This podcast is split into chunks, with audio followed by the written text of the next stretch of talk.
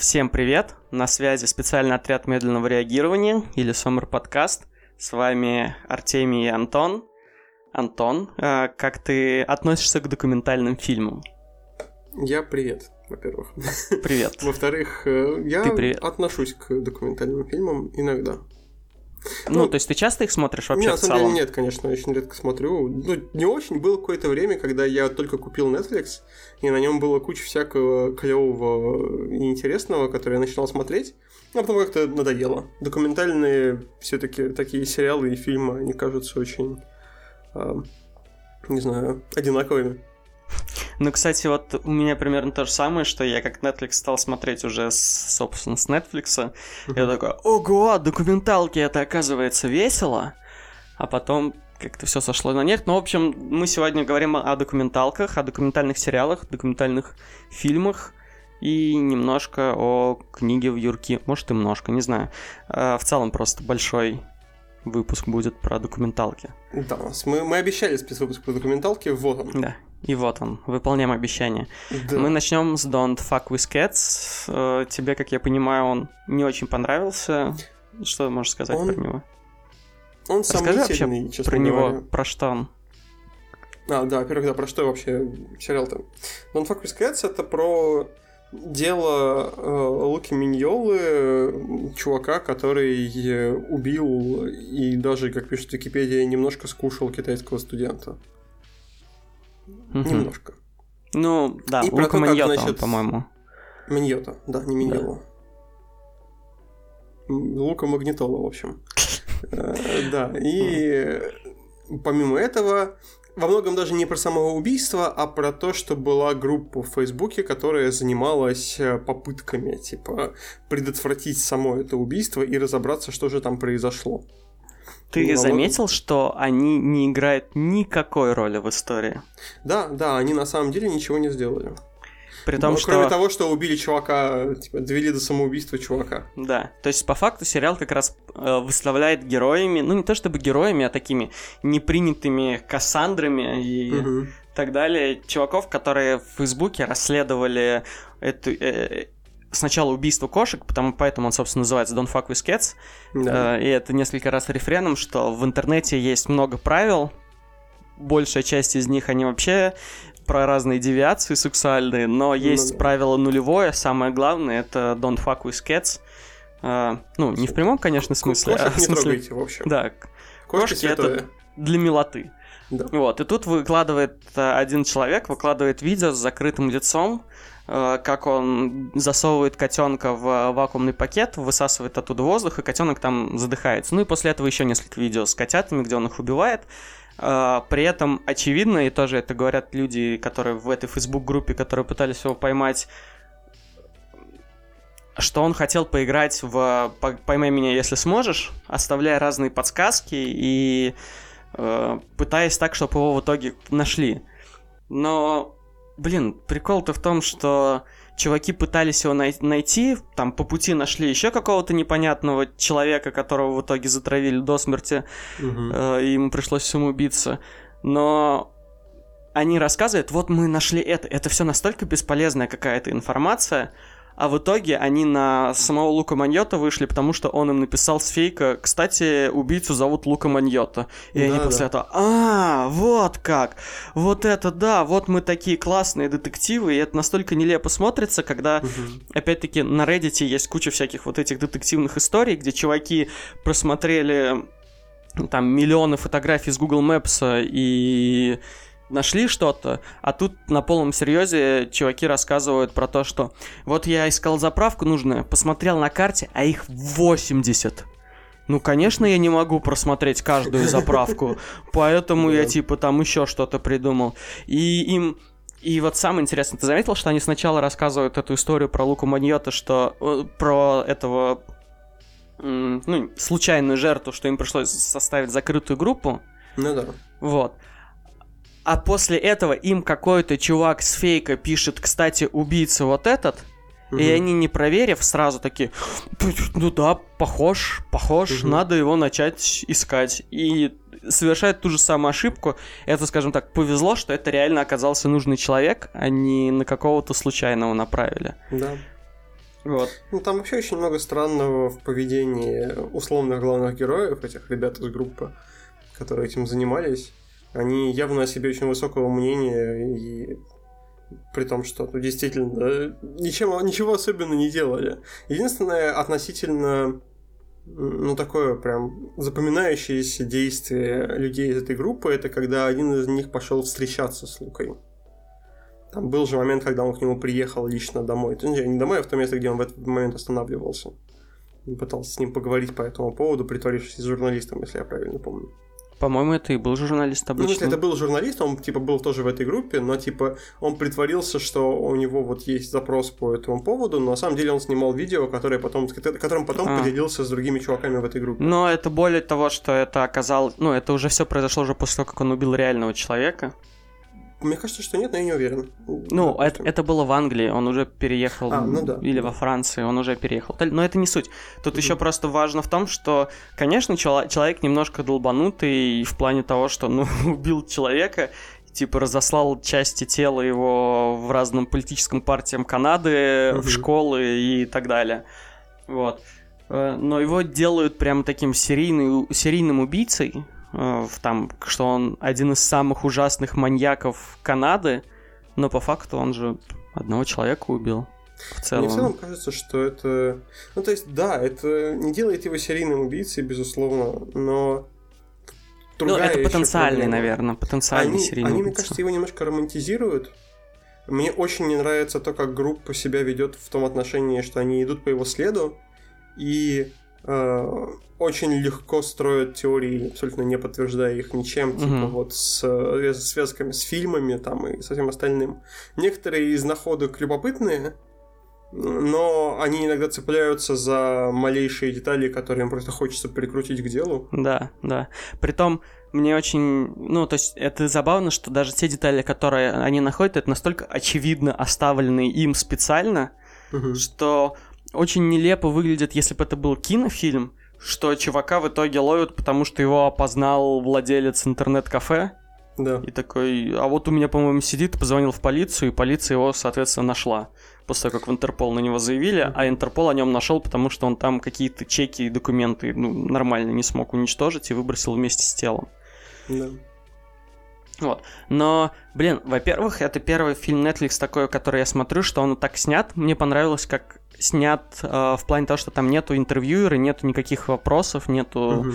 То есть садится человек у камеры и рассказывает, при том реальный человек, рассказывает настолько связано, настолько хорошо это все смонтировано, что как будто по сценарию. И я, если честно, сначала дум, подумал даже, что это псевдодокументалка.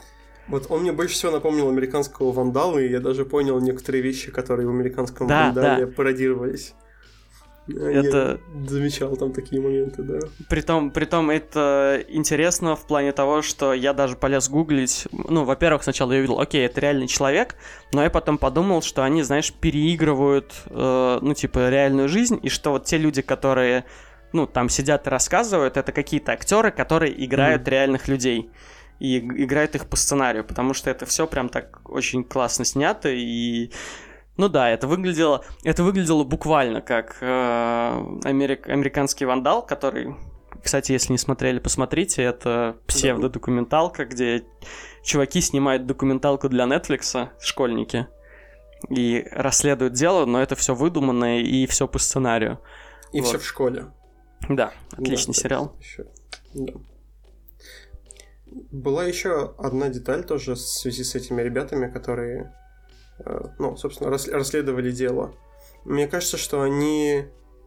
Что они и что Лука во многом одного поля ягоды в том смысле, что и те, и те хотели внимания, хотят быть значимыми. А одному очень хотелось поиграть в убийцу такого, в... Как его звали-то, господи? Тома Хэнкса, в общем.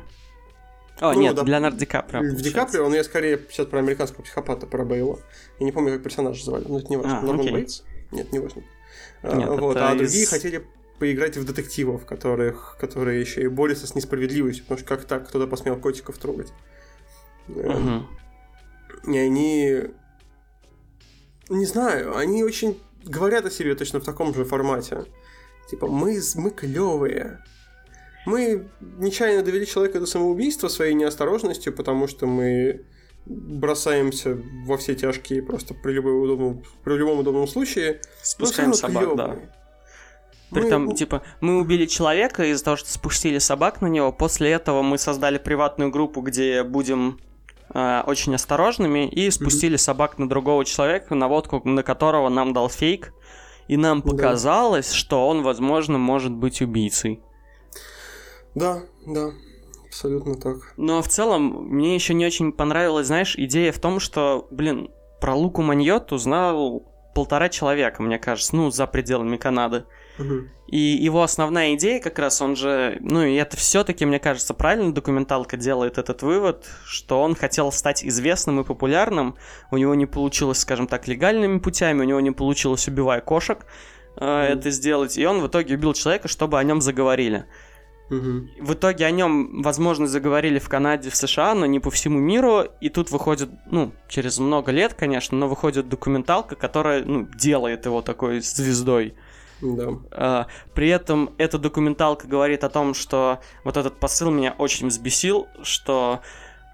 Вы виноваты. Да, да. То есть э, они говорят про то, что, ой, группа кота, которая его искала, виновата в том, что вот они его распаляли, пытаясь его найти, и он все больше и больше этого делал, чтобы его нашли и так далее. Ну, да. А вот виноваты ли вы, что вы смотрите эту документалку? Может быть, это вот вы тоже взрастили? И я такой, нет. Я посмотрел, потому что ее рекламировали, и да, я бы есть... посмотрел про кого-то другого документалку. Зачем вообще вы все это делаете? Да, то есть в целом идея посмотреть эту документалку, что очень забавно, возникла у тебя только потому, что ты увидел у меня ее в списке в, на Netflix. При том, что у меня на списке на Netflix появилась только потому, что я не понял, что это, и решил разобраться потом. Не, на самом деле у меня тоже эта реклама вышла mm-hmm. в э, этом, я ее такой, что-то непонятное. Э, потом, типа, зашел, посмотрел твой профиль, и там увидел, что ты начал смотреть, я такой, хм, ну если Антон начал смотреть, наверное, что-то интересное. А, да, то есть мы на самом деле вообще максимально непричастные к э, самой документалке, у нас ни одного из нас не было изначально желания посмотреть ее. Просто система рекламы и рекомендаций Netflix нам ее подсунула, а потом обвинила в конце, что мы причастны, значит, к делу Луки, потому что мы вроде как создаем ему аудиторию, чего он добивался. Ну так не снимайте, черт подери. Притом... Кто здесь виноват? В распространитель или типа тот, кто попался на крючок? Притом, если честно, первая серия даже еще вполне норм. Ну, то есть, когда рассказывают про то, как ребята исследуют что-то. Понятное дело, что, если честно, у меня просто есть история одна, как я искал человека, Uh-huh. когда меня случайно там перепутали с другим человеком и, добавили другого человека в письмо, uh-huh. ну, и мне, соответственно, написали, ой, ну, это была такая рассылка, ой, тут другого добавили, и я решил найти этого человека. А что это за человек вообще, которого вместо меня добавили в рассылку? Я, типа, начал искать, нашел там, типа, по нику, э, ник какой-то вообще, ну, не связанный ни с чем. Начал искать ники, по нику нашел форум Варкрафта за 2007 год, в котором этот чувак что-то писал. Зашел на страницу этого чувака, оказалось, что у него там запущена его фотка единственная. Прогнал типа по там ВК Faces, э, типа не найден этот чувак. Окей, э, наш, начал искать там типа по тоже имейлу, тоже еще где-то нашел. В итоге понял, где он учится. Начал искать людей с этой школы, понял, как его зовут. И в итоге нашел его страницу ВК и такой, а, зачем я все это делал?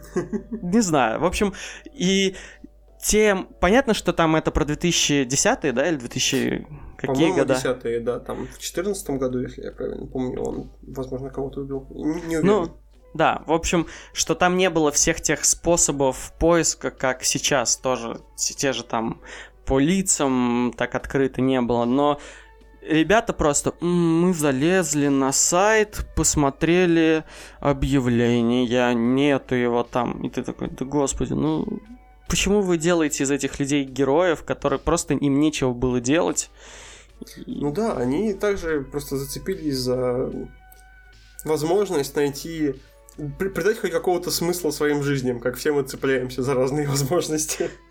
Да, но при этом э, они делают из них белых таких героев, а потом выставляют полицию в том, что вот, мы им звонили, писали, а они ничего не сделали и так далее, что вот, они могли бы спасти жизнь. Блин, мне кажется, таких звонков в полицию и имейлов приходит миллион каждый день про то, как кто-то э, я подозреваю, что вот этот человек в будущем может кого-то убить.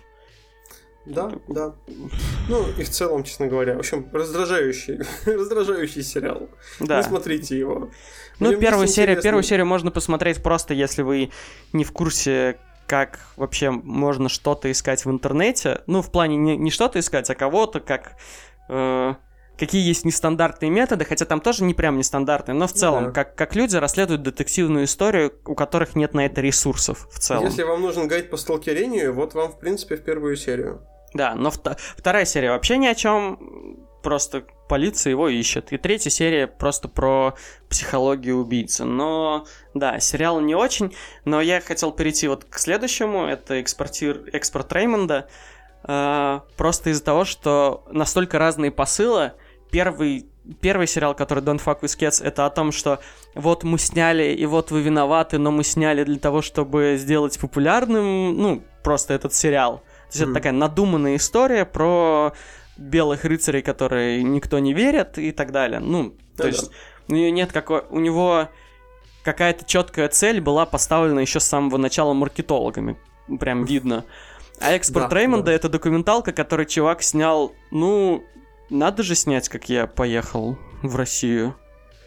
И он просто это снял.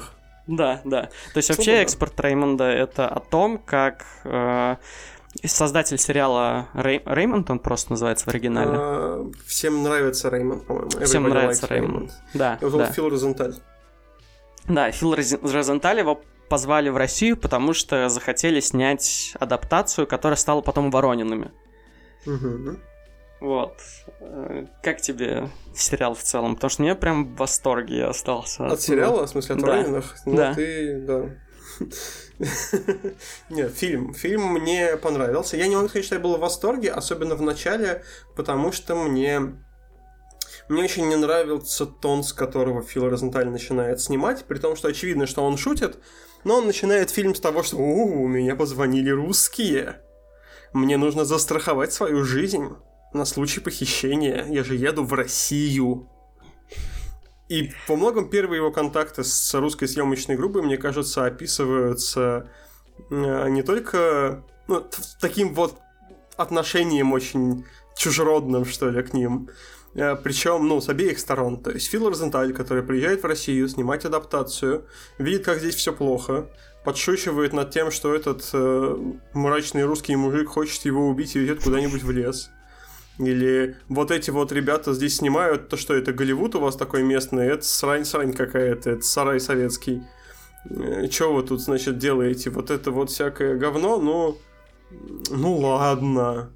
Слушай, но проблема в том, что, во-первых, на контрасте, когда показывают э, опять-таки Голливуд, угу. и он приезжает и это рассказывает, но ты видишь, что это не снято так, это реально так и есть. Его встречает мрачный какой-то мужик, который везет его непонятно куда, а потом выходит из машины, оставляет одного.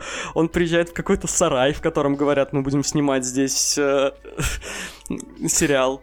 Его ну... встречает странный чувак, который умеет играть на клизмах, но говорит, что он режиссер, и ты такой блин, это, это просто выглядит странно, если бы мне сказали, что сейчас приезжай вот туда. Угу. А человека, который приехал из США, у которого вот этот весь груз стереотипов, учитывая, что это 2005 год, ну, да. э, где вообще, ну, никакой информации, ничего нету про все, про все это и куча ну, и не лучшие про годы для Москвы. Да. Спасибо Сергею Семеновичу, во-первых. Да-да-да.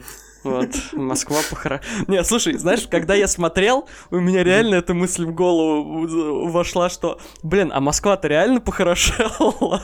А тут вот в этом, кстати, у меня тоже есть проблема, потому что он приезжает и начинает, значит, срать на окружение и на людей, которые его встречают, не понимая, ну, как бы, не не понимая, а скорее отказываясь думать о том, почему это может происходить. Потому что это, блин, сразу после перестроечный период, в котором, ну не сразу, почти, короче. 15 э, лет. 15 лет, да, и скорее после 90-х тогда, чем после перестройки.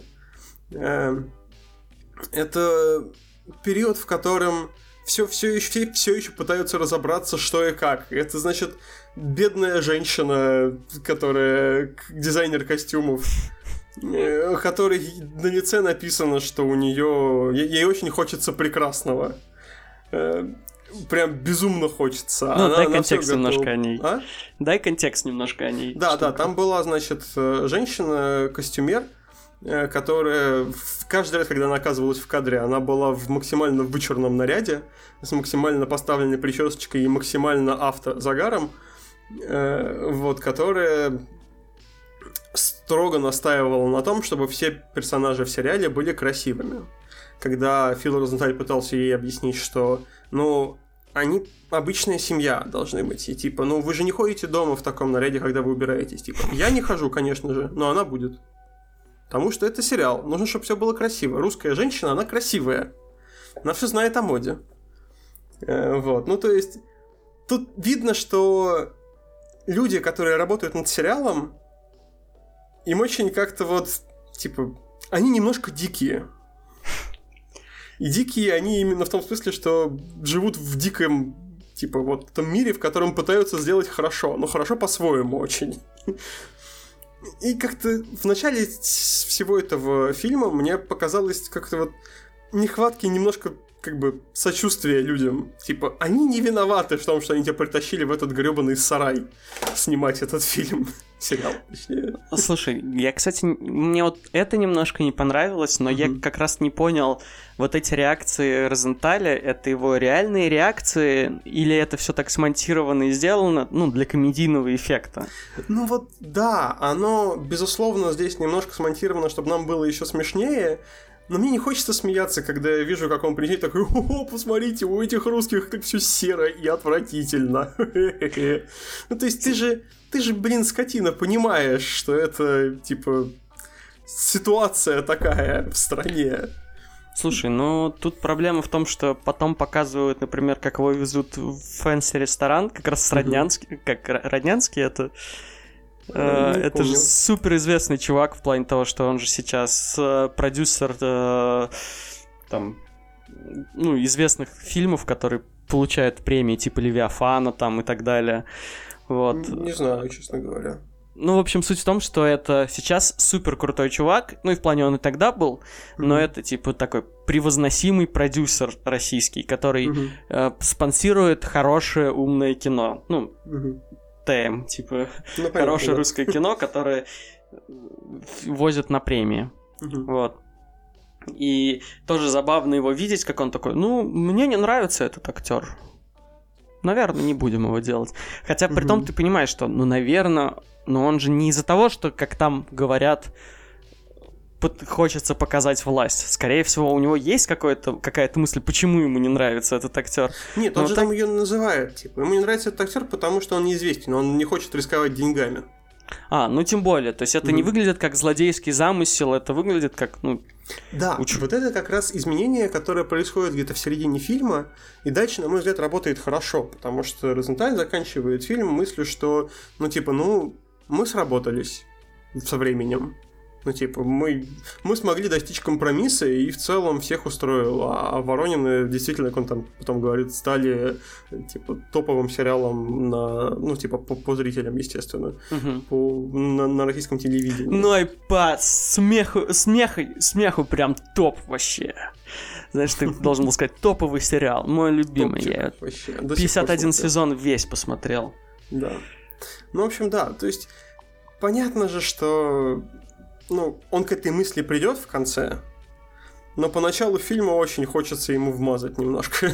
ну, я утрирую, естественно. Ну, да. Ничего там ужасного не говорит, но мне хотелось так немножко не выключить, но сказать, ну блин, расслабься. Никто тебе не... Кому ты нахрен нужен тут вообще? Ну, мне просто понравилось, что опять-таки он не прям ругает. Он, знаешь, ну, да. показывает, показывает свое непонимание. Почему здесь так все происходит? Зачем вы так делаете?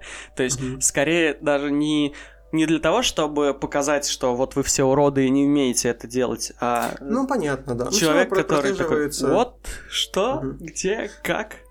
Это ну, забавно, учитывая... Да, да. Это забавно, учитывая, что я, например, когда приезжал, ну, вот в Москву в 2010-м поступать, mm-hmm. у меня был примерно такой же момент, э, когда я, еще даже не начав учиться, э, э, решил немножко заработать денег и походил на всякие вещи, где нужно сидеть в аудитории и хлопать. То есть ты за деньги uh-huh. приходишь, сидишь полную рабочую смену, смотришь как съемки чего-либо и хлопаешь. И сначала нас привезли на Шабловскую, где мы смотрели какую-то непонятную программу э, про здоровье с Михаилом Полицеймака, или как uh-huh. его, такой толстый кудрявый чувак. Ну да, да. Вот. Э, и там было очень скучно, но все равно хлопали, и это был ты входишь на Шабловскую, там такой прикольный холл, а потом там реально сараи стоят. Uh-huh. А потом нам пришли, сказали, блин, сейчас Брейнринг снимают. Я такой, блин, класс, Брейнринг, я бесплатно готов ехать. Ну, типа, кто хочет. Нас повезли на Брейнринг, и это оказалось тоже вообще в каком-то непонятном районе города, в каких-то заводских кварталах, где я думал, нас, наверное, везут убивать. То есть я думал в 2010-х, когда уже все было даже лучше, думал, что меня везут убивать, потом входим в какое-то помещение полуразрушенное, а потом в студии, и в студии все классно, супер, там очень угу. красиво и так далее. Ты такой, ага, вот как это делается, значит, интересно. А уж человеку, который при этом только что прилетел из э, места, где все хорошо и все нормально устроено, и где все, всех много денег, ну, в плане у продакшенов много денег, ну, да. которые тратят на условия и, и так далее, и приезжает в это, я принципе могу представить его ощущения, и мне, возможно, поэтому не казалось это все так, ну, ну да, надуманно и так далее.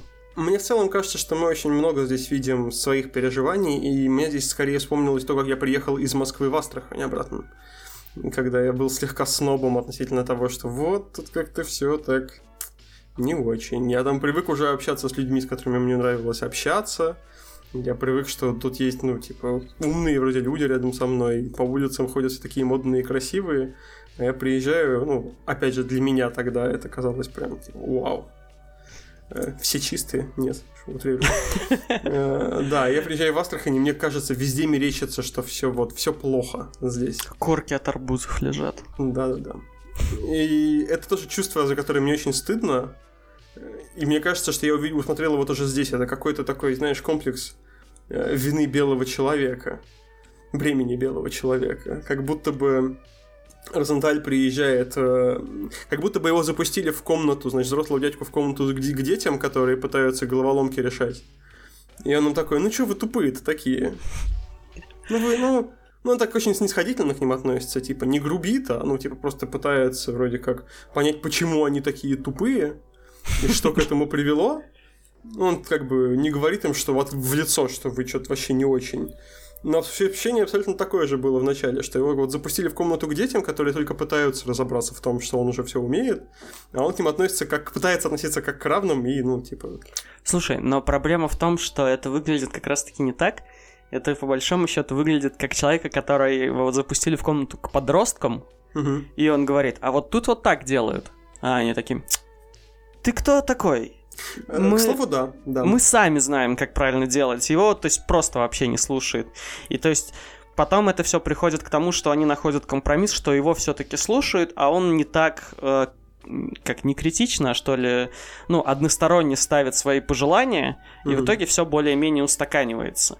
Но да, да, тоже это правда. интересный фильм в плане того, что как находить компромиссы в таких ситуациях и так далее. И он идет не очень долго, поэтому, мне кажется, очень стоит... Не, правда, да. Это, это, это очень хорошо там сделано, и это эм, тоже довольно... Как бы, то, то, о чем я хотел поговорить до этого и забыл в процессе, то, что вот это вот отношение к ним с таким непониманием, оно встречается от, ответным таким же шовинизмом, типа, ты кто такой, ты что вообще знаешь о России? Потому что все советы упираются, которые он пытается давать, упираются в четкое непонимание не просто того, что он пытается сказать, а в ответную реакцию, что типа у нас все не так. Они не пытаются подумать, как это можно применить. Они просто да. говорят, что ты не понимаешь. Ты из своей Америки приехал, и вот там свои все замашки и оставь. Притом забавно, же... что как бы и Розенталь прав в плане того, что вот так делаете лучше, я лучше знаю. И mm-hmm. они тоже правы в том, что ты не знаешь ничего. И mm-hmm. это реально интересно, что это не ситуация, где, окей, вам нужно было сделать так, вот послушать этого человека, или там, что почему-то вот эти давят, а эти идиоты. Ну, как мне с самого начала выглядело. А mm-hmm. так, что как раз они правы и те, и те. Просто им нужно как-то понять, как это все совместить правильно. Как будто знаешь, ужасное сравнение в плане пошлости, но это как части мозаики какие-то, которые, ну, обе являются частью картины, угу. но при этом как-то ну, не стыкуются, пока ты их правильно не повернешь. И вот когда ты их правильно повернул, когда ты понял, где ну, там... Да, оно все кликает. Такой, ага. Да, вот оно как, да, да. Да, да, да правда. Фильм во многом про это, про этот процесс. Что очень клевый, и да, вот его как раз советую, наверное, ну, если не всем, то хотя бы части людей. Он, он правда смешной при этом, при всем. Да, Даже да, в начале, есть... когда он немножко шовинистский. в смысле, О... шовинистский с точки зрения, типа, американского шовинизма. Он в целом даже если, ну, во-первых, он, ну, как мне показался, интересный, посмотреть саму историю, да, так, да. как было все это и тоже и раньше относительно. Я не уверен, что сейчас много изменилось, но, наверное, что-то изменилось. Но в целом, как съемки происходят, и он еще при этом смешной и далее. Перейдем дальше. Да, да, давай. У меня я... есть классный переход, э, который, ну, я не хотел делать тогда, потому что, ну, он, он у меня появился внезапно, но okay. не хотел прерывать. Короче, когда ты говорил про человека, который заходит в комнату к детям и удивляется, что они ничего не могут, э, это то же самое, как человек, который заходит в комнату к детям с зефирками и удивляется, почему они их едят. Да. Ты эту да. серию как раз смотрел? Я именно эту серию смотрел, да. Да, мы хотим про Magic for Humans поговорить. Это ну, не документалка, понятное дело, но псевдосериал, ну, да. который пытается рассказать о каких-то темах через фокусы. Ну, то есть э, тематические фокусы, скажем так. И он о каждой теме там про отношения, про э, желание, про там доброту. Э, уличный фокусник рассказывает другим людям. Вот. Mm-hmm. И там бы есть момент, где он приходит в классический эксперимент с зефирками к детям, mm-hmm. и в итоге издевается над ними, можно да, даже так он сказать. Просто... Он, он, типа, явно играет на камеру, а дети явно не понимают, что мне делать в этой ситуации вообще. Да. Ну, там в целом, как бы, практически все шоу, вообще, все, все фокусы, которые он показывает, они, ну, некоторые из них впечатляющие, но у меня не знаю, мне в целом как-то нет родства с этой культурой фокусов уличных. Вот у меня есть просто угу. не то чтобы родство, но я я почему я хотел захотел поговорить про это и почему мне очень не понравилась эта программа, потому что я немножко сам не делаю, понятное дело, но немножко шарю за фокусы, потому что смотрю, э, смотрел, мне на Ютубе постоянно попадает шоу Пенна и Теллера, угу. который называется Full Us. Ты слышал о нем что-нибудь? Нет, именно про это нет. А, это программа, где вот сидят Пен и Теллер, это достаточно известные фокусники, при том с очень классными фокусами, в которых они, например, любят такую штучку, как э, сделать объяснение фокуса, а потом показать, что да, но только это работало не так на самом деле. Вот. И в целом у них даже есть очень классные, суперизвестные биты. Мне очень нравится бит на Saturday Night Live они делали, э, где они сидят и управляют гравитацией. И mm-hmm. это достаточно долго идет, минут 5-7 э, как они делают всякие штуки, заставляют вещи летать, такой, блин, ну это ниточки или нет, как это вообще сделано? А потом показывают, ну в самом конце уже камеру отводят, и оказывается, что они висели вверх ногами все эти 7 минут на, ну, типа, на перекладине коленочки. И поэтому это все так выглядело очень забавно. Вот. Но, ну, в общем, у них классный фокус, они известные фокусники, сами очень много понимают, и устраивают шоу, на которое приходят другие фокусники и пытаются их одурачить. То есть показать фокус такой, что они не поймут. Угу. И самая главная часть в этом, в этом всем, что когда фокус заканчивается и э, эти Пен и Теллер начинают, ну, вернее, только Пен, потому что Теллер вообще не разговаривает. Вот. Ну, в целом, на сцене он, конечно, разговаривает просто так, но это у него сценический образ, который тоже в том числе позволяет делать кучу разных фокусников, где он, фокусов, где он достает что-то изо рта, там, и так далее. Ну, потому что он просто не говорит, и у него, соответственно, лишний карман появляется. Ну да. Вот. э, они разговаривают с этим фокусником и вставляют во всякие места своих фраз, такие ключевые фразы, которые понимают только между собой, скажем так, фокусники. Иногда это достаточно очевидно, когда они говорят что-нибудь в духе «Ого, вот это ты придумал, типа...» Ну, как, как есть фраза «think outside the box». Мгм. Вот. Э, Что ты... Ну, как ее правильно перевести? Я даже... Я понимаю, что она означает, но... Эм, Это интересно. Ну, в общем, думаешь нестандартно. Ну да. Вот. А на самом деле, просто дело в том, что фокус был весь где-то в ящике, он что-то доставал, и там где-то была, видимо, полочка outside the box. Мгм. Вот, и это буквально понимает. Иногда это, ну, сложные всякие слова, ну, там, названия конкретных трюков, которые просто, ну, в речь завязаны. Но ты скроллишь YouTube, понятное дело, YouTube знает все, и там чаще всего объяснение, о чем они говорили. Но выглядит это эффектно тоже в том числе, потому что этот ведущий говорит про то, что окей, вот этот фокус, ну, в смысле, как дела, там все такое, и потом вдруг ни с того ни с сего, вот так по щелчку, типа, фокусник говорит, блин, они знают, в чем мой фокус. Хотя они просто перекидывались таким, ну, small talk, типа, между ними какими-то фразами. Вот. И я, когда начал смотреть Magic for Humans, и там с самого начала мы не делаем камера трикс, и эти люди совершенно случайные. Такой, нет. Это, ну, это нельзя сделать. Ну да. Это Там- просто там невозможно. Когда вещи. человек показывает, что у него только что был в руке телефон, а потом он оказывается сразу в ту же секунду на спине, Мгм. ты понимаешь, либо что-то вырезано, притом вполне возможно, я верю, что... Я верю, что он делает на самом деле фокусы. Но когда у тебя вырезают монтажную склейку, где он делает какие-то пасы руками или отвлекает человека, чтобы положить его себе на спину, и вот это вырезано, а потом показано, типа склеено, как будто у него по щелчку появляется, это уже, я считаю, считается камера триком. Ну да. Вот. То есть, возможно, он сделал и так вот, ну, куча фокусов, которые, ну, просто невозможно сделать. Притом я потом искал в Reddit, как это вообще возможно. И самое, что интересно, что у Reddit больше всего вопросов, ну, помимо этих, к фокусам, которые я понимаю, и мне кажется, что они как раз-таки возможны. Это забавно. Например. А, Например, там есть фокус... Я, я притом удивился, что на Reddit никто эту теорию не обозначил, но есть фокус, где он что-то ворует у человека. После этого, типа, выезжает машина. Ну, то есть, они специально оставляют сумку подставленную. Сидит человек в кафе, он подходит такой, ой, здравствуйте, и убегает с этой сумкой, типа, ну, как будто своровал. И после этого выезжает, типа, машина с другого конца кадра, полицейская, и он выходит в полицейской форме такой, эй, как, типа, кто тут украл? Ну, и там забавный бит про это, про то, что, во-первых, они не узнают то, что это он же украл э, сумку. А во-вторых, они потом проверяют, они приводят другого, вообще абсолютно другого человека, просто в той же одежде, такой, это он сделал? И те такие, ну да, да, это он, все, сажайте его. И там, знаешь, в духе 80% э, там людей, осужденных и осуждены за вот такое вот опознание, и вполне возможно, что это, ну, неверно и неправильно. Вот.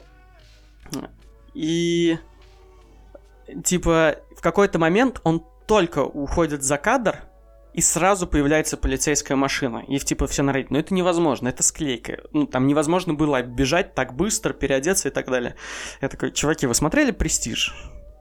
Э, Очевидно, что у него есть брат-близнец. Ну да. И очень многие фокусы, которыми Reddit недоволен, они решаются, ну, вот так вот просто, что, ну да, у него есть брат-близнец, который все это делает, и, ну, понятно, как это сделано. И еще очень Reddit не понравился фокус, ну, это даже не фокус, это такая обманка, в которой, возможно, ты видел такие видео, где ребенка делают невидимым.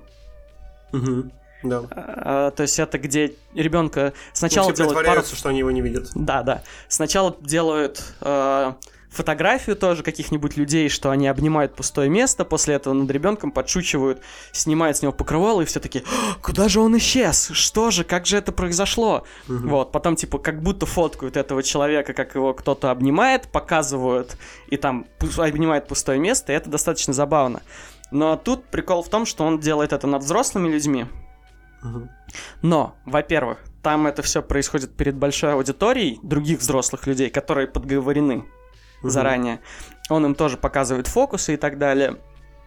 И это выглядит натурально, ну, то есть есть много психологических экспериментов, где людей заставляют поверить в том, что они неправы, только из-за того, что, ну, большинство считает по-другому. Вот. Ну а да. вторая маленькая деталь, что он сажает двух людей, накрывает первого покрывалом, закрывает его так, что его не видно.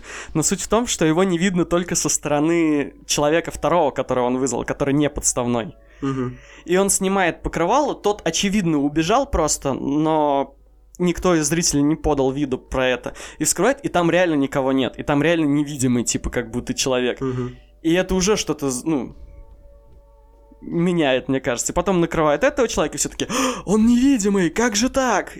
И все народ, ну это невозможно, ну нет таких людей. И ты понимаешь, да нет, вот, наверное. Ну да, Есть. типа, в целом, я могу себе представить, что человек может в это поверить, если все ему так вокруг говорят. Да, Ну, и тут есть еще такой момент, который я не очень люблю в уличных фокусах, которых невозможно сделать на сцене, которые тоже Пен и Тейлор тоже были против этого, когда я смотрел, что очень многие фокусы очевидно работают, потому что это кадр, на котором... Ну, не кадр, а это сцена, с которыми получилось, а еще 90 сцен не получились, не их просто не включили. Да. да. То есть там есть фокусы, которые трудно выполнимы, э, но если ты понимаешь, что, возможно, он сделал кучу дублей, ну, тут все понятно. Где он, например, подходит к людям, дает им бесплатный йогурт, э, этот frozen йогурт, и говорит, какой наполнитель вы хотите? Ну, то есть он не говорит, он таб- табличку показывает, и они тыкают один там из шести. И он такой, ой, давайте. Берет их frozen йогурт и изо рта такой выплевывает этот наполнитель. Мгм. Да, это Понятно, что у него не все там 8 наполнителей. Ну да, но просто они взяли- один, и он просто ищет подходящего человека. Да, да, да. Но это, я считаю, это камера-трик, и вот мне вот это объявление, что у нас нету камера-триков, очень... Да, нет, это Взбесило. же, даже по первому эпизоду там очень многие моменты... Тебе кажется, что тебя обдурили, но в плохом смысле. Да, Фокусы это когда ты чувствуешь, что тебя обдурили, но типа тебе интересно, как у них это вышло.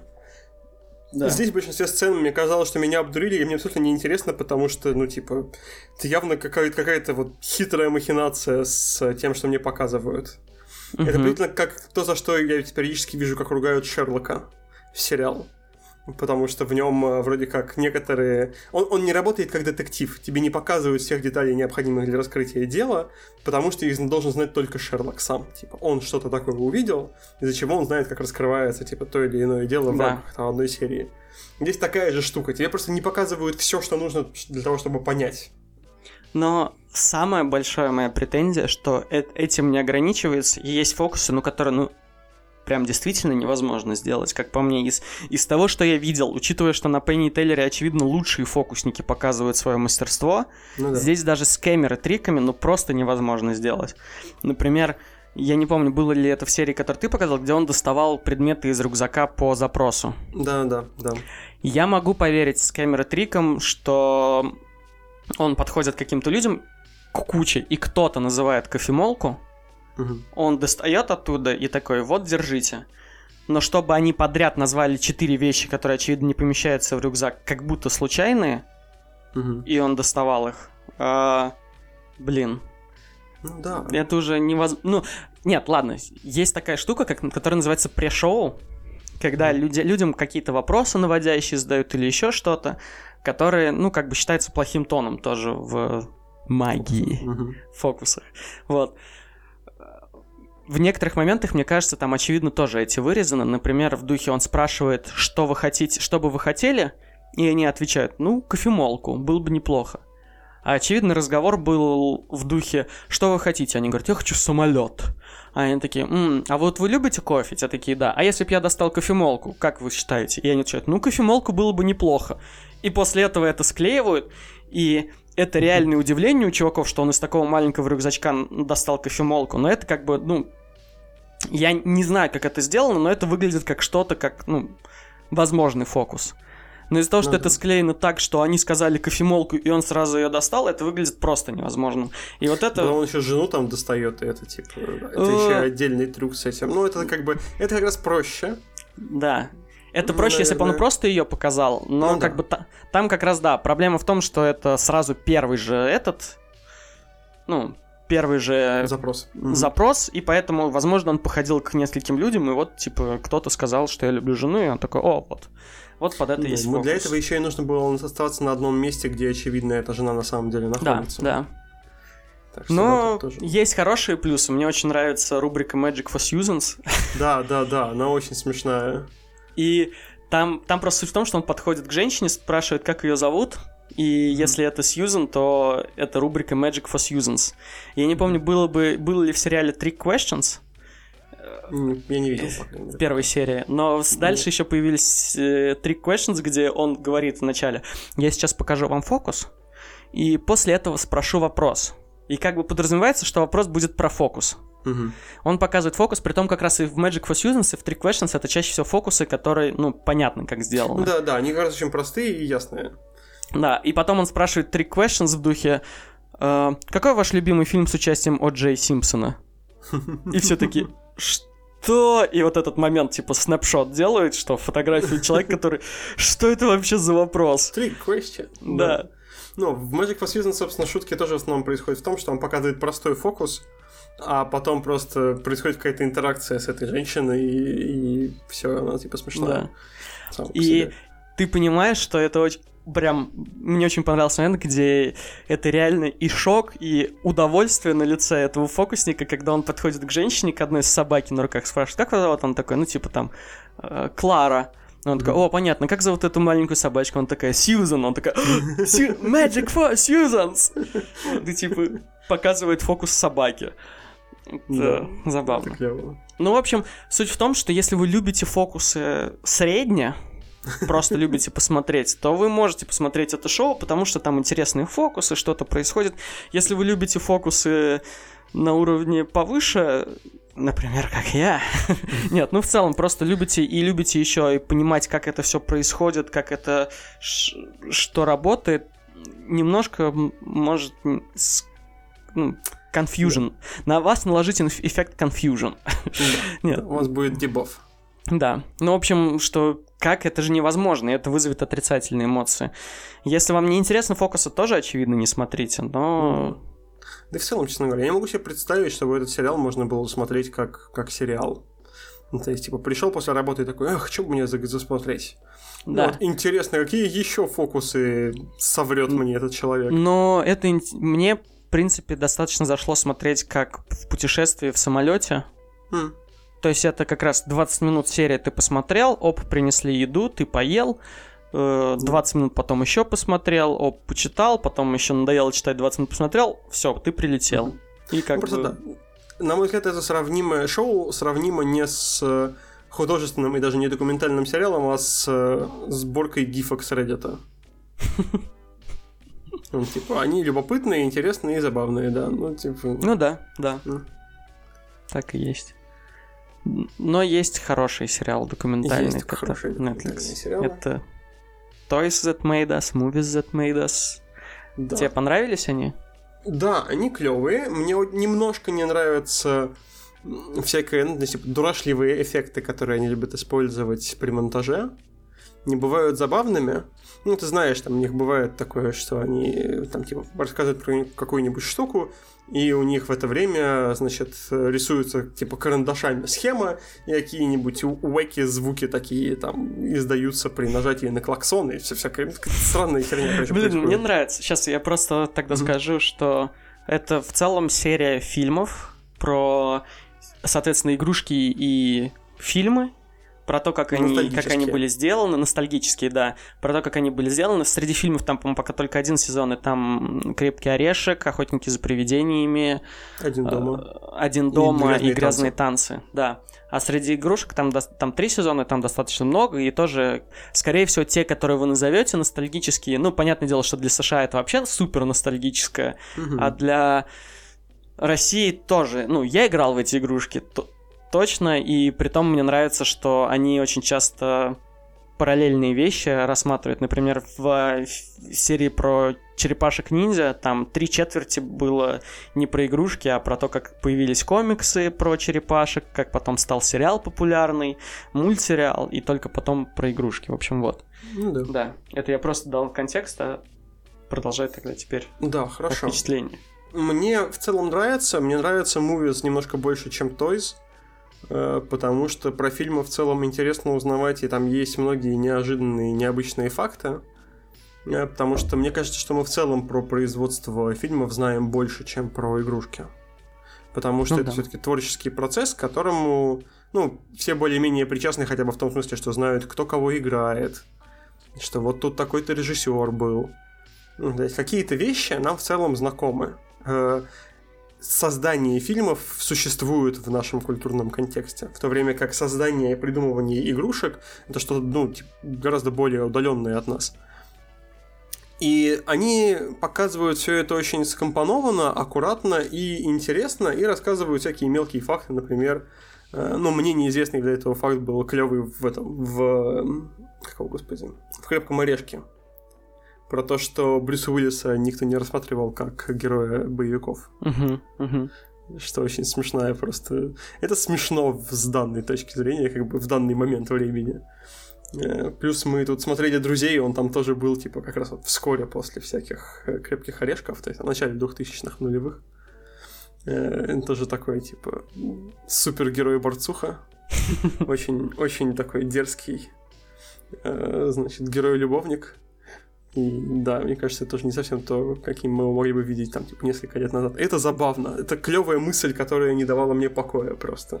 И Притом мне это... кажется, он наполнен такими вещами. Да, там очень много деталей мелких, которые вроде кидаются в проброс, а потом mm-hmm. ты понимаешь, блин, так это же вообще супер прикольно. Например, про того же Брюса Уиллиса, как он не, ну, он известный был, но известный комедийный, и его никто не рассматривал, и он внезапно в год стал самым оплачиваемым героем боевиков, Угу. Ой, в целом, самым оплачиваемым актером Голливуда, да, только да. из-за того, что он решил сняться в этом фильме, при том, почему все другие отказывались, опять-таки, ты не задумываешься об этом, но угу. по факту «Крепкий орешек» это был первый фильм не про супергероя Рэмбо, э, ну, который там выносит всех подряд, uh-huh. а это вот про обычного человека, который оказался в сложной ситуации, он превозмогая...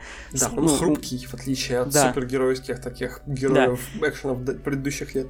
И просто я не хочу, типа, опускаться до конкретно обсуждения этого фильма, и там все вот это, все об этом, и фильмы и об игрушках, и о фильмах не про то, что вот это ностальгическое кино, поэтому сделайте так, а про то, что это фильмы и игрушки, которые что-то поменяли в сознании людей, и это уже выглядит как что-то нормальное, но до них такого не было. Как Из эта история... угу. они там в основном еще про то, как принимались решения. То есть да, это вот да. интересный процесс. То есть в большинстве своем это история об андердогах, которые пытались прокинуть свои идеи, в которые никто не верил. Их чудом как-то выполняли люди, ну, чудом соглашались на них. Притом тоже какие-то такие дельцы, особенно там в «Черепашках ниндзях», это вообще история про то, как случайные люди стали суперизвестными и богатыми. Ну, не, не считая авторов комиксов, но там просто, что есть рекламный агент, который, блин, ну я прочитал комикс, мне, в принципе, понравился, ну так, нормально. Но мне не было вообще никакого проекта, я вот начинающий там агент, и я решил попробовать их прокинуть, ну, как бы, заключить контракт с кем-нибудь. И, знаете, получилось. И, типа, там, чувак, который зарабатывает миллионы долларов, просто из-за того, что вот он пришел к неизвестным тогда художникам, у него самого он был неизвестный, решил прокинуть проект, или там с Power Rangers, как, типа, Сабан, Entertainment стал суперизвестным и огромной корпорацией только из-за того, что тоже принимал такие решения рискованные, на которые большие студии тогда не шли, что окей, японское шоу, про которых это там, да. типа, про каких-то чуваков в шлемах. Но это же вообще никто не будет смотреть. Да, и там это много происходит. Мне очень понравилось в плане про Химена.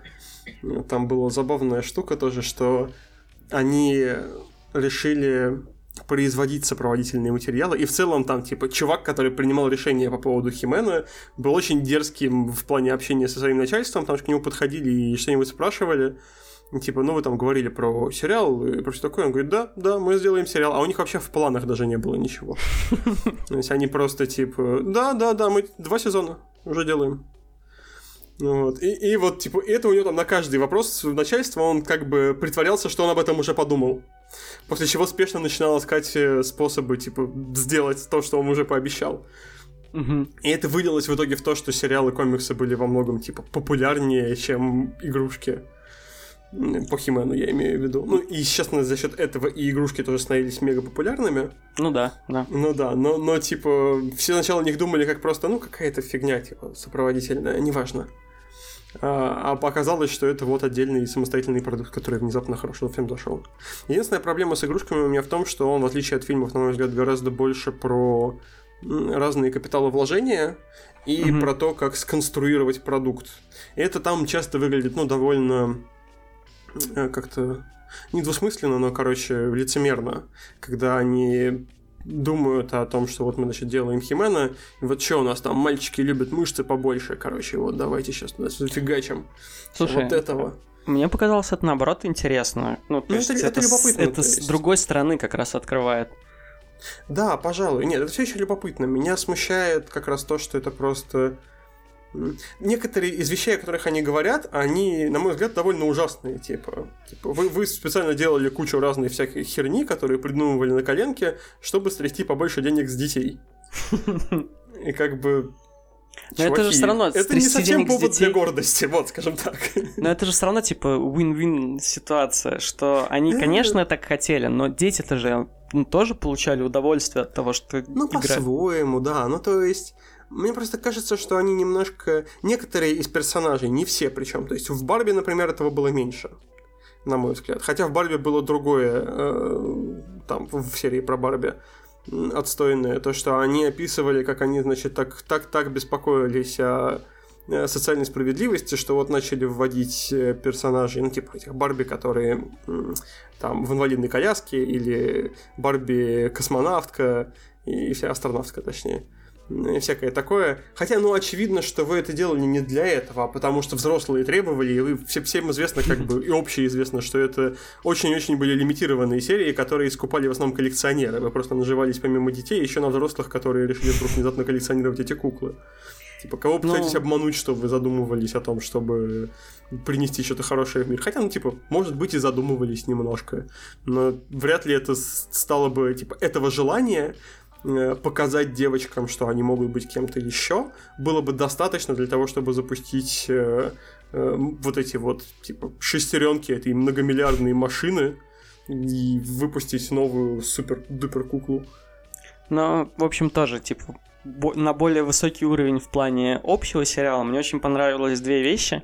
Во-первых, то, что история за созданием тоже не, неизвестно, сконстру... я не понял, сконструирована ли она так? Или это в целом так было, что она сама по себе интересный сюжет. Да, да. Еще вторая вещь мне нравится э, в сериале. Это то, что помимо того, что эта история очень интересно рассказана просто в сюжетном плане, это то, что там он очень с очень специально плохими шутками и плохими, ну, плохими да. каламбурами. То есть, да, ты, ты сказал про вот эти звуки непонятные, но он в целом построен снят так не как серьезные документалки, а как что-то из разряда «Посмотрите на это, вот вдруг как происходит, кто бы мог подумать?» Вот. Со всякими, с очень плохими шутками, где в духе про человека говорят, что он подсел на коук, э, в, одном, в одной из серий, а потом оказывается, что это не про кокаин, а про Кока-Колу, потому что его компанию купила Кока-Кола. И ты такой, да, это очень плохо, но когда это все вот в таком едином настроении. Это очень легко смотрится, очень смешно и ну, забавно. Мне кажется, это помогает сгладить все такие углы, которые которые были бы, во-первых, слишком серьезными, во-вторых, просто иногда это могло ну, снизить, скажем так, интерес к серии. Ну, то есть, чтобы постоянно удерживать этот интерес, как-то они так делают. Но это очень классно сделано. Мне, в общем, прям этот сериал восторг при, тоже еще больше, чем у Реймонда. Я смотрел его и такой, а, какой классный, хочу еще. И понятное дело, что про фильмы, да, мне намного больше понравилось, чем про игрушки, потому что про фильмы и эти фильмы я смотрел. Многие игрушки я пропустил вообще в целом, потому что, ну, мне не очень интересно было про них. Угу. Вот. Но вот то, что с самого начала, то есть ты заходишь на список серий, смотришь, о, вот про это мне интересно, и это будет интересно, это прям стопроцентно. Да, да, и оно работает. Правда, сериал очень хороший, оба сериала довольно неплохие. Я бы советовал всем хотя бы попробовать посмотреть. Хотя бы только про то, что вам интересно. Да. Думаю, можем перейти? Да, мы Потому заканчиваем что... часть с документалками. Да, мы закончили с документалками и хотели поговорить про «Вьюрки». Это такой дачный хоррор Дарьи Бабылевой. Э, в целом штука интересная как жанр. Ну а как тебе понравилась как книга? Ты как проштрафившийся и позже дочитавший? Да, э, я ее в итоге в один день прочитал. Мне, если честно, с самого начала, почему я не смог ее читать дальше первых трех страниц, мне слог очень прямо не понравился. То есть то, как написано, то есть вот это вот стиль, ой, вот такой истории про дачу. То есть до тех пор, пока... Плюс это, знаешь, как две стены. Первый мне не понравился стиль, и мне очень редко такое бывает. Мне последний раз это мешало читать, когда я читал э, «Имя Розы» на русском. Ага. То есть мне тоже этот церковный стиль не, ну, ну тяжело. Стилизация. Да. Именно. И угу. здесь тоже стилизация под эти дачные журналы. Оно не очень мне понравилось. Ну да, я, я понимаю, о чем ты. Но не знаю, как... Мне, во-первых, нет таких проблем с этим стилем. Мне, наоборот, скорее понравилась эта стилизация, и мне показалось, что ну, он прям очень, очень хорошо в целом написано, под, подходящий под сеттинг. Даже все метафоры и сравнения там, типа, такие, они услов, условно дачные. Ну да. И это было но... в чем-то мило. Мне ближе к середине просто это перестало мешать читать. Угу. Но почему это одновременно... Так бы мне тоже не помешало, но одновременно это со второй штукой, которой я люблю, но которая все равно мешает немножко читать. Угу. Это когда слишком всего неизвестного и неизвестный мир появляется.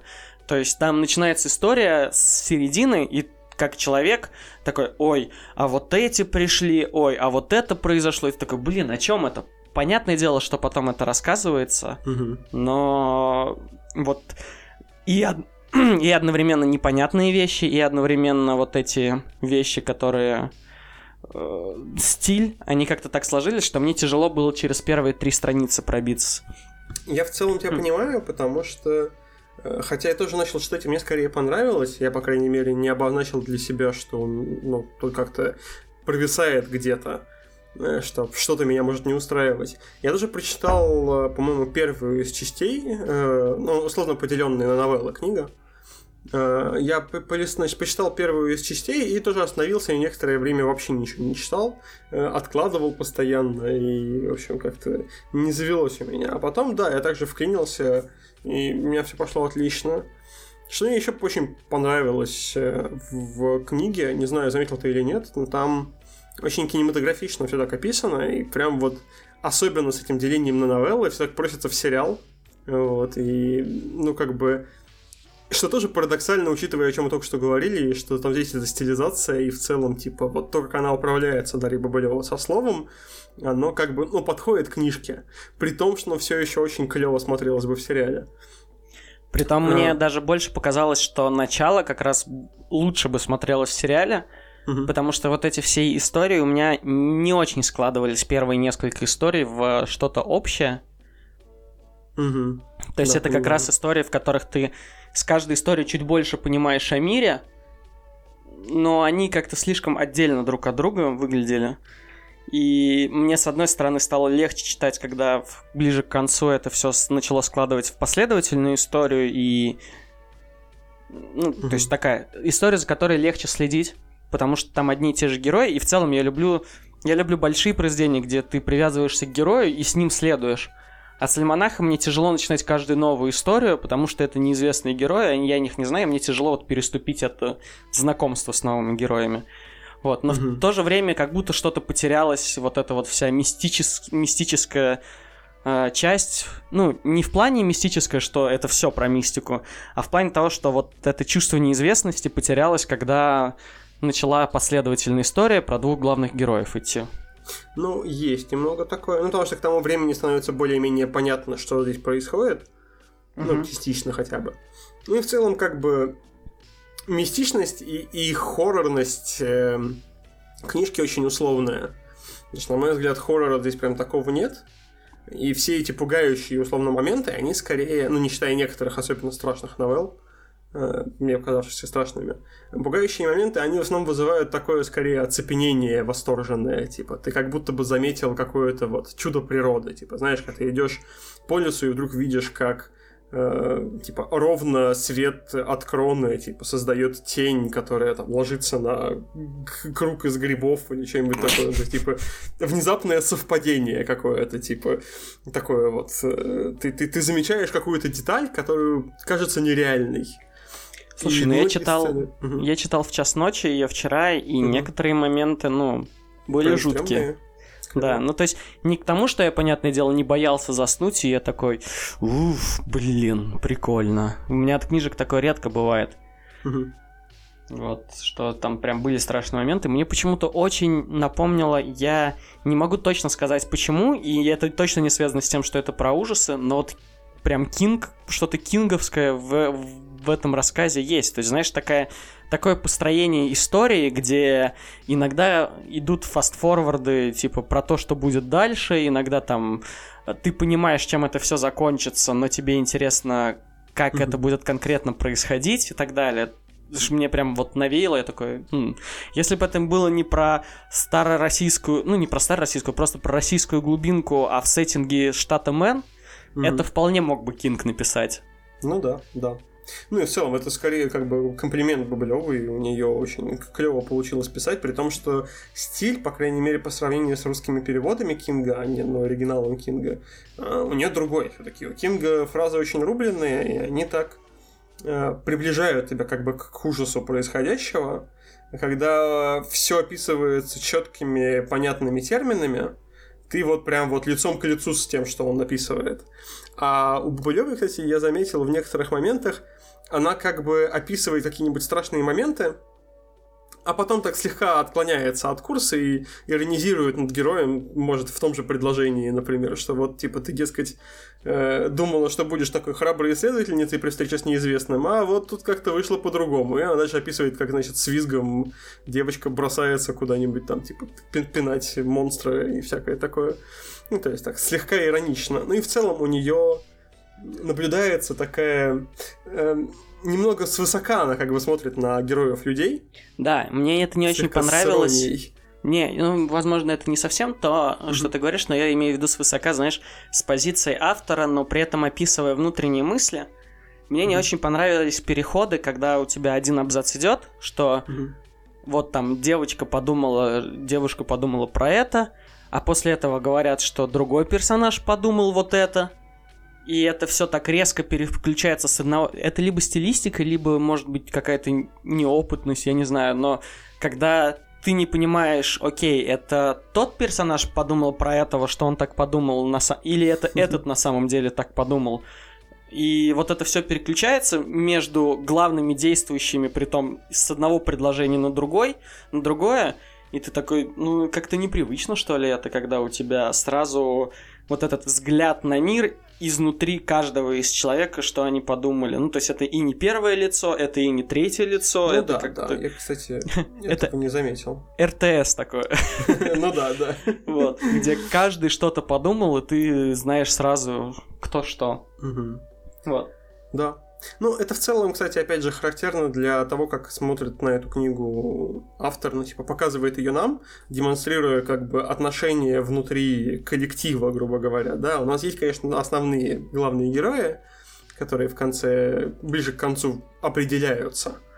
Э, но все еще, мне кажется, рассказ во многом остается о, типа, в целом вот этой вот группе людей, которая населяет вьюрки, собственно. Угу. И можем... Я только сейчас понял, что мы вот только, ну, типа, не рассказали, о чем книга, кроме того, что это дачный хоррор.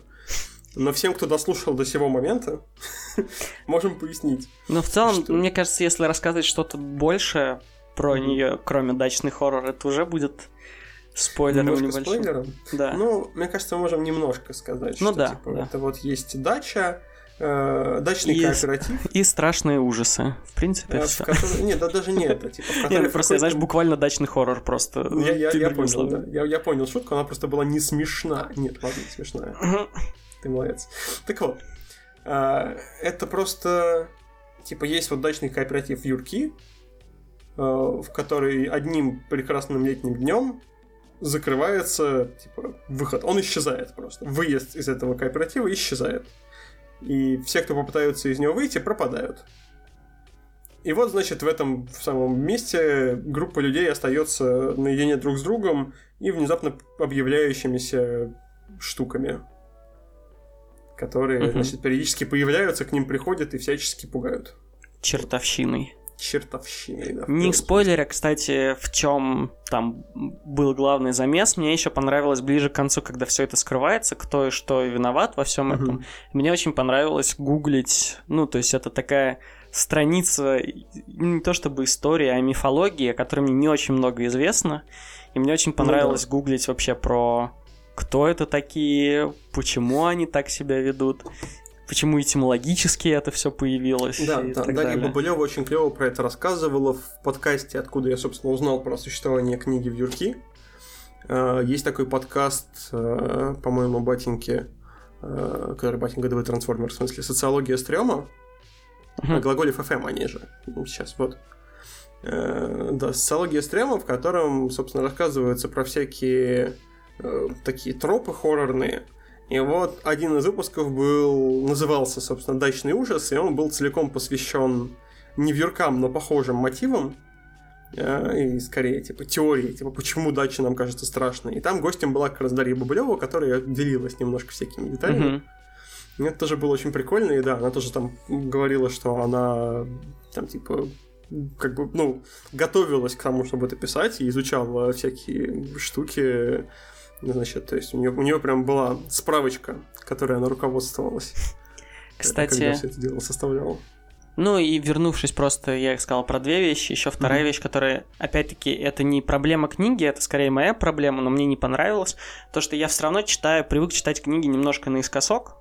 Mm-hmm. Не то чтобы прям совсем пропуская вещи, но достаточно быстро, и иногда там смысл конкретного предложения у меня упускается, и тут тоже написано все в такой стилистике, что одно предложение очень так в проброс дается, после этого никак не раскрывается, происходит еще что-то, а потом последствия того предложения выходят ну, на, наружу. Ну, То да, есть, например, да, есть там идет пример, ну, это не связанный с книгой, ну, в смысле, я просто пример с головы говорю, но, угу. чтобы не спойлерить, но там человек идет по берегу, размышляет о чем-то, после этого там одним предложением он заходит в воду, опять размышления человека, и тут типа с человеком что-то случается из-за того, что он зашел в воду. Я такой, в смысле зашел в воду? В какой воде? Листая да, назад. А, он там зашел в воду. Окей.